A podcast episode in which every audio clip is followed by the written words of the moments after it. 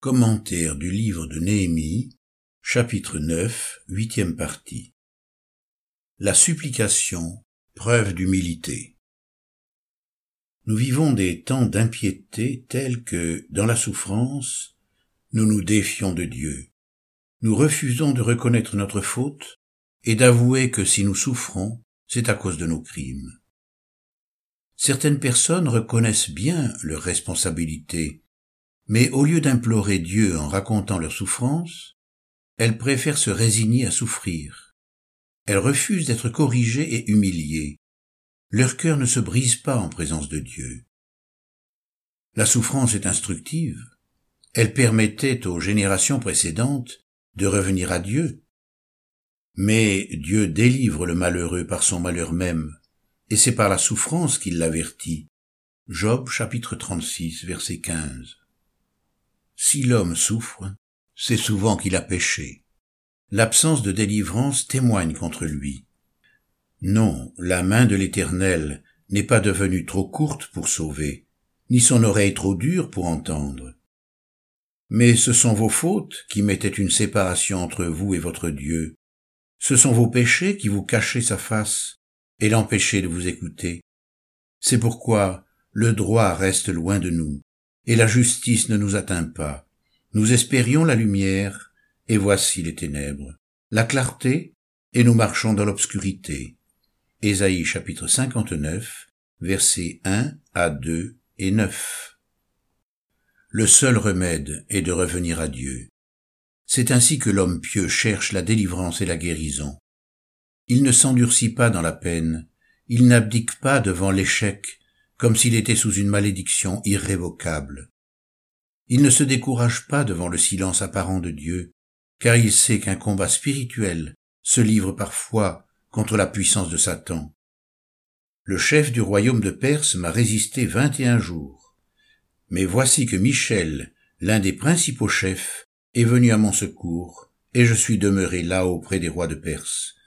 Daniel chapitre 10 verset 13 il accepte l'épreuve de sa foi. Même si ses supplications ne font qu'accroître la prise de conscience de ses besoins, il persévère et n'abandonne pas la lutte. Il ne succombe pas au silence de la défaite. Il repousse l'attitude de l'impie. Il renonce au silence du révolté. Les impies se livrent à la colère. Ils n'appellent pas Dieu au secours quand il les enchaîne. Job chapitre 36 verset 13. Certains objecteront qu'il est prétentieux de vouloir s'en sortir lorsque le Seigneur nous châtie. Supportez la correction, c'est comme des fils que Dieu vous traite. Ne devons-nous pas nous soumettre au Père des esprits pour avoir la vie? Hébreux chapitre 12 versets 7 et 9. Il est vrai qu'il existe une attitude orgueilleuse et une volonté farouche de rebâtir fièrement ce qui a été détruit le Seigneur lance une parole contre Jacob. Elle tombe sur Israël. Éphraïm et les habitants de Samarie, qui disent avec orgueil et fierté, des briques sont tombées, nous bâtirons en pierre de taille, des sycomores ont été coupés, nous les remplacerons par des cèdres. Ésaïe chapitre 9, versets 9 et 10. Mais lorsque Dieu nous invite à revenir à lui pour qu'il rebâtisse, il est plus grave encore de se dérober aux promesses divines et de refuser de s'en sortir. Je ramènerai les captifs de mon peuple d'Israël. Ils rebâtiront les villes dévastées et les habiteront. Ils planteront des vignes et en boiront le vin. Ils établiront des jardins et en mangeront les fruits. Amos chapitre 9 verset 14. Israël dans la souffrance acceptait de crier à Dieu il désirait le meilleur et son parfait relèvement. Il ne se contentait pas d'être revenu au pays. Il voulait que Dieu le rétablisse entièrement dans la bénédiction promise. Ce n'était pas de l'arrogance, mais de la confiance. Versets 33 et 36. Tu as été juste dans tout ce qui nous est arrivé, car tu t'es montré fidèle, et nous avons fait le mal. Et aujourd'hui, nous voici esclaves. Nous voici esclaves sur la terre que tu as donnée à nos pères, pour qu'ils mangent de ses fruits et de ses biens. Ces produits abondants sont pour les rois auxquels tu nous as assujettis à cause de nos péchés. Ils dominent à leur gré sur nos corps et sur notre bétail, et nous sommes dans une grande détresse. C'est par orgueil que nous refusons de prier ainsi. Au lieu de nous laisser courber par la souffrance, nous durcissons notre nuque, nous raidissons notre cou, nous nous livrons à une révolte froide et silencieuse. Nous refusons que notre cœur se brise et s'humilie afin qu'une douceur s'y installe. Malheur à ceux qui changent l'amertume en douceur et la douceur en amertume. Ésaïe chapitre 5 verset 20. Pour être guéri, il faut reconnaître sa souffrance, la laisser paraître et s'exprimer, même par des gémissements.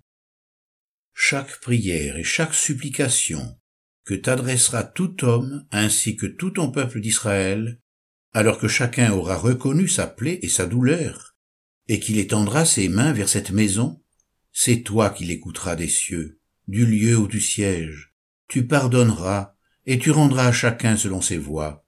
2 Chroniques chapitre 6, versets 29 et 30. Je raconte mes voies, et tu me réponds.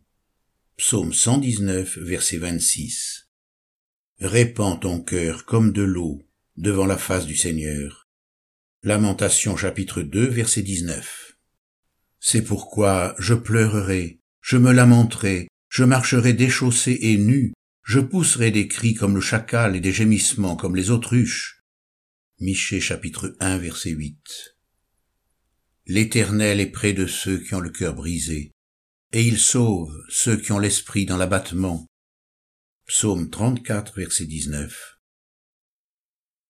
Le pasteur lui-même est tenté parfois de se révolter devant la souffrance de ceux dont il a charge d'âme. Pourquoi suis-je sorti du sein maternel pour voir la souffrance et la douleur et pour consumer mes jours dans la honte? Jérémie chapitre 20 verset 18.